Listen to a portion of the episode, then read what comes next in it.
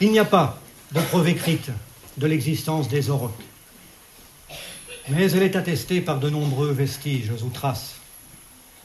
Des os, des squelettes fossilisés, des empreintes dans la glaise, des peintures rupestres, des fresques ornant les parois de cavernes ou de grottes,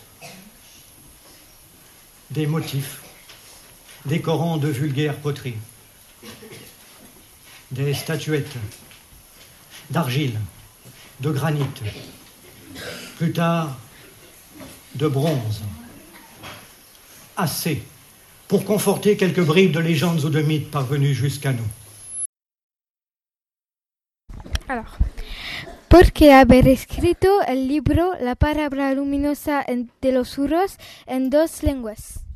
Bueno, porque si habéis entendido bien el espectáculo, se trata de un mundo del- de la tauromaquia, del mundo del toro. Y eso es del, más o menos del Mediterráneo, ¿no? de España, Francia y un poco Grecia. ¿no?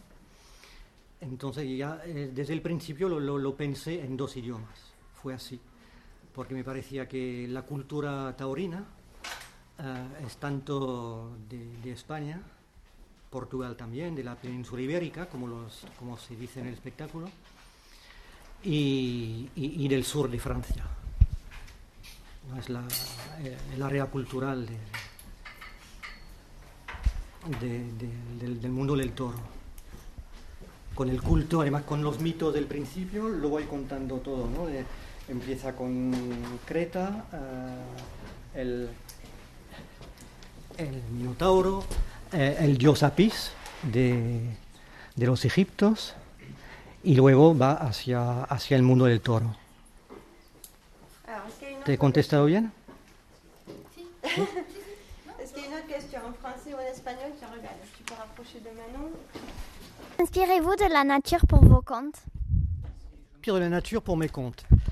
Euh, oui, parce que regarde là par exemple, il y a bon, je me suis inspiré des mythes, mais il y a la partie des bisons par exemple, c'est euh, inspiré de la nature quand même. C'est ça va contre le- l'extermination des bisons.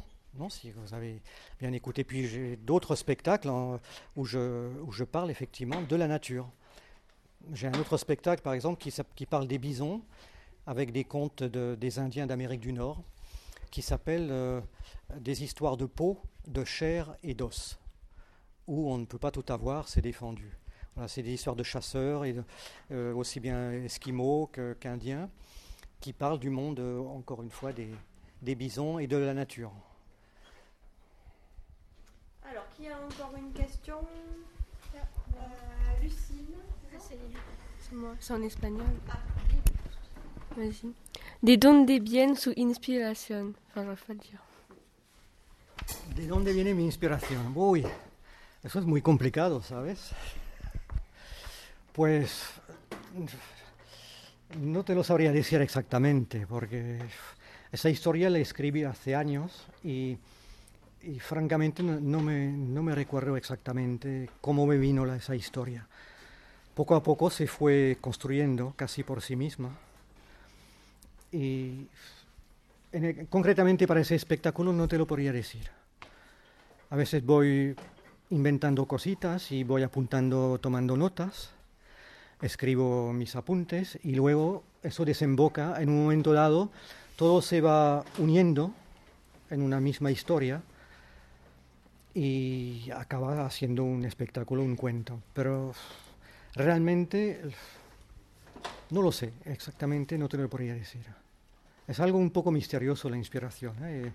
S- que sea para una pintura, una, una historia, una composición musical, siempre es algo un poco, un poco especial, un poco, a veces no puedes decir exactamente cómo, cómo te ha ocurrido.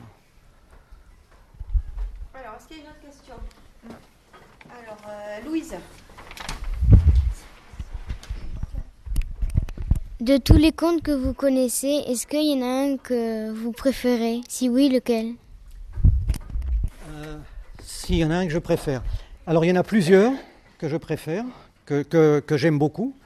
Mais hum, Il n'y en a pas un seul, non. Parce que comme il y a des contes qui ont des inspirations très différentes, euh, déjà il y a des contes que, que j'invente moi-même, comme celui-ci, euh, ou euh, Cétacé, là, que vous avez euh, au CDI, à la bibliothèque, ou... euh, demandé d'ailleurs, hein, euh, euh. Ou les, par exemple, j'ai écrit un livre de contes, les contes de 14-18 de ma mère. J'ai rappelé beaucoup parce que, en plus, c'est vrai, c'était ma vraie grand-mère qui me racontait l'histoire de la guerre de 14. Donc, je- c'est affectif, j'y j'y tiens beaucoup. Mais après, il y a d'autres histoires qui ne sont pas de moi, des contes traditionnels que, que je- que j'aime beaucoup. Euh, des, tu parlais de la nature tout à l'heure, j'ai des histoires d'arbres, euh, des contes sur le, sapin, les peupliers, etc., que, que j'aime beaucoup. J'ai les, les histoires de chair, de peau et d'os que j'aime beaucoup. J'ai voilà, des histoires sur Jean de l'Ours aussi, par exemple. Jean de l'Ours, je ne sais pas si vous connaissez, c'est un, être qui était, qui était né euh, mi-homme, mi-ours. C'est un conte connu dans, dans les Pyrénées, dans toutes les régions de montagne. Voilà, en gros, c'est l'histoire d'un homme qui, enfin d'un garçon qui, est né différent. Un peu, on, est, un peu handicapé si on est mi-ours, mi-homme. Et qui est, trop fort, il n'est pas adapté au monde. Et puis, et puis il va finir petit à petit en en faisant des rencontres, en rencontrant des gens, des personnes, en subissant des épreuves, il va finir par gagner son, son humanité.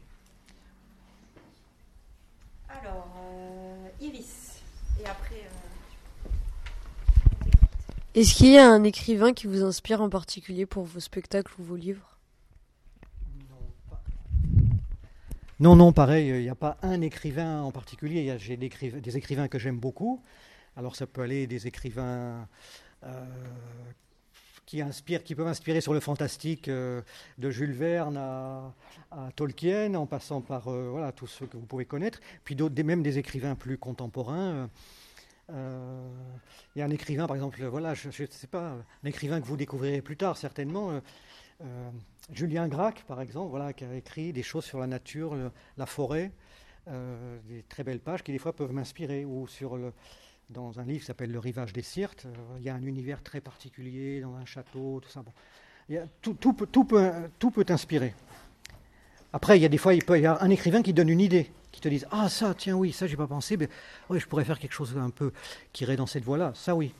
Mais un écrivain en général qui m'inspire euh, tout seul, non. Il y en a plusieurs, il y en a plein.